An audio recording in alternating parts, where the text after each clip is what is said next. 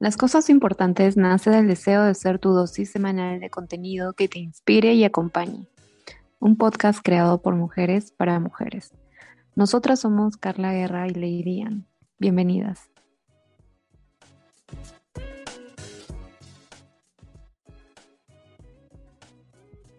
Hola, ¿cómo están? Les damos la bienvenida a otro martes de las cosas importantes. Estamos muy felices de que nos estén escuchando de nuevo. Hoy queremos hablar de cómo no tener miedo de mostrar nuestro trabajo. Pero antes de empezar, queremos compartir con ustedes la siguiente frase. La vida comienza donde termina el miedo. Me encanta esa frase porque el miedo muchas veces te puede detener y no es algo casual.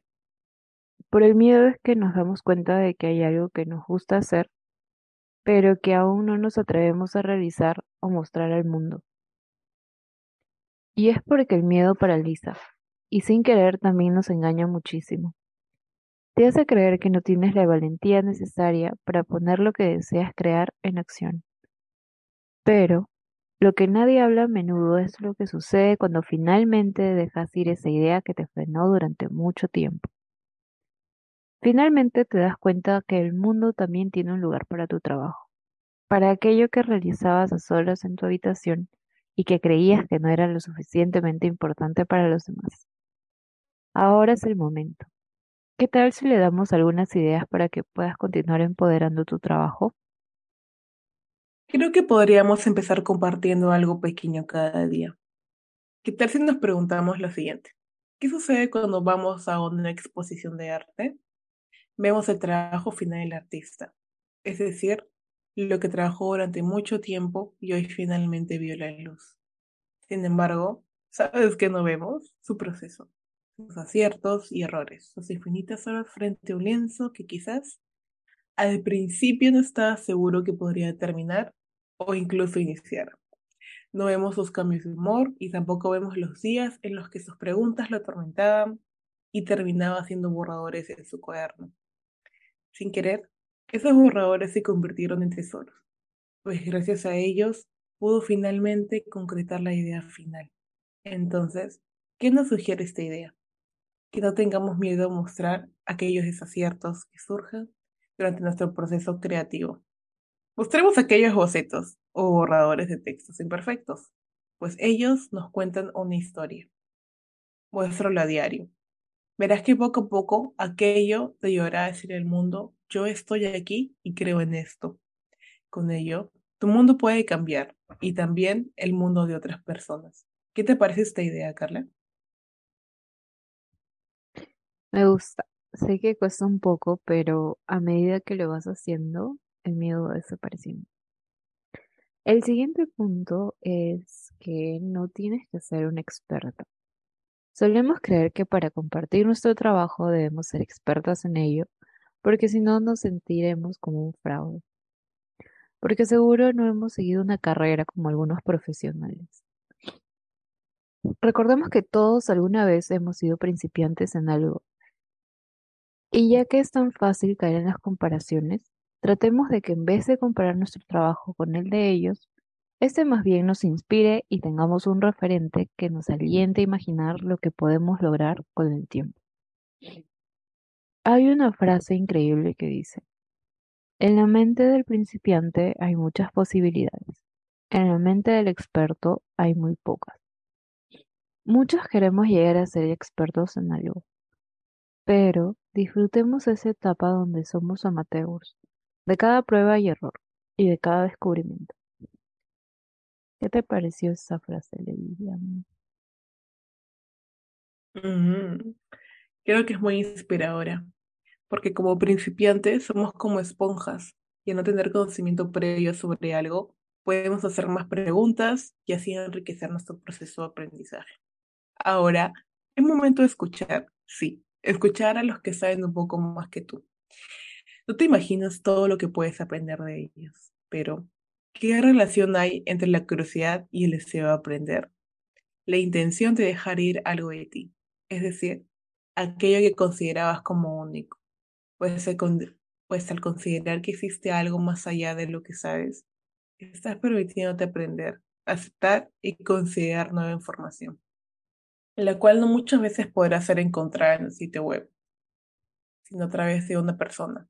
Una persona que decide compartir contigo aquello que le costó muchísimo aprender durante años y no le incomoda enseñarte. Aquí lo importante es que sepas escuchar y también de alguna manera te permite sentir curiosidad. Pues al hacerlo, podrás descubrir o quizás darte cuenta que el conocimiento puede ser dinámico. Y eso es lo que lo hace interesante. ¿Habías considerado alguna vez lo importante y beneficioso que puede ser escuchar a otros? Aquí tienes una tarea. ¿Te sumas a ella? Mm. Hay algo que oí o leí, no recuerdo bien, pero era una frase que decía que cada vez que conocemos a una persona siempre hay algo que aprender de ella.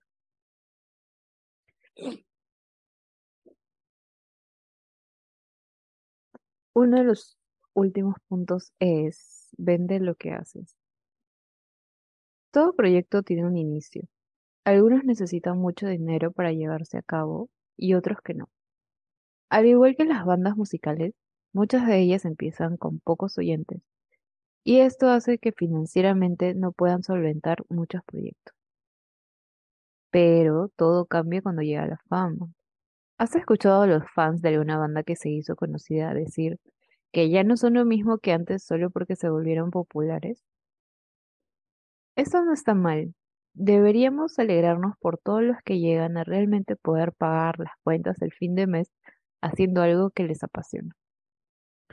Eso no quiere decir que ahora su arte es comercial. Sería mucho mejor que al hacer algo que le ponemos tanto amor y dedicación, lo exhibamos y así podamos vender lo que hacemos y quizás poder vivir de ello.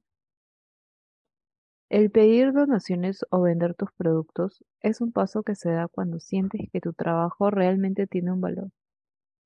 Así que no tengas miedo de poner un precio que creas que es justo. ¿Estás disfrutando de este episodio tanto como nosotros disfrutamos en crearlo para ti? No olvides que puedes seguirnos y enviarnos tus comentarios o sugerencias a través de nuestro perfil de Instagram. ¿Agregarías algo a esta idea? Creo que invitaría a que se den la oportunidad de enseñar lo que saben. Al empezar a hacerlo, pueden existir distintas ideas al respecto. Por ejemplo, muchas veces creemos que si comenzamos a enseñar lo que sabemos, tendremos de alguna manera competencia. Sin embargo, olvidamos que solo porque alguien conoce la técnica de un experto, ello no quiere decir que la realizará de la misma manera. Todos interpretamos las cosas de una manera en particular y ahí radica nuestra individualidad. Por otro lado, ¿sabes qué sucede cuando decidimos enseñar lo que hacemos? Atraemos no solo el interés de quienes siguen nuestro trabajo, sino también les hacemos conectar con ellos mismos, porque ellos están generando algo a partir de su propia perspectiva y aprendizaje. Así que no dudes en compartir lo que sabes. Podrías hacerlo a través de tus redes sociales, un workshop o haciendo un tutorial de paso a paso sobre una técnica en particular. ¿Sabías que al enseñar también te ayuda a refrescar tu memoria? Ahora que conoces esta información, ¿Qué sientes respecto al miedo? ¿Aún la sigues considerando intimidante? Si es así, no te preocupes, siempre puedes ir de a pocos. Lo importante es tomar acción, tener una fecha límite para dar a conocer tu trabajo. Esta fecha no tiene que ser próxima, puede ser dentro de un par de meses o semanas. En el proceso, permítete jugar y también evaluar aquello que es importante para ti. ¿Alguna persona o amigo te he comentado que quizás deberías compartir tu trabajo, quizás eso sea una señal, una señal de que tu trabajo no merece continuar aislándose en tu habitación. Hoy es el momento de que el mundo lo vea. ¿Te animas a hacerlo? Te invitamos a que compartas con nosotras aquello en lo que estás trabajando en estos momentos. Nosotras lo compartiremos en nuestras historias. Te esperamos. Esperamos que te haya gustado este episodio. Sigamos hablando en nuestras redes sociales. Encuéntranos como L Cosas Importantes. Nos vemos la próxima semana. Adiós.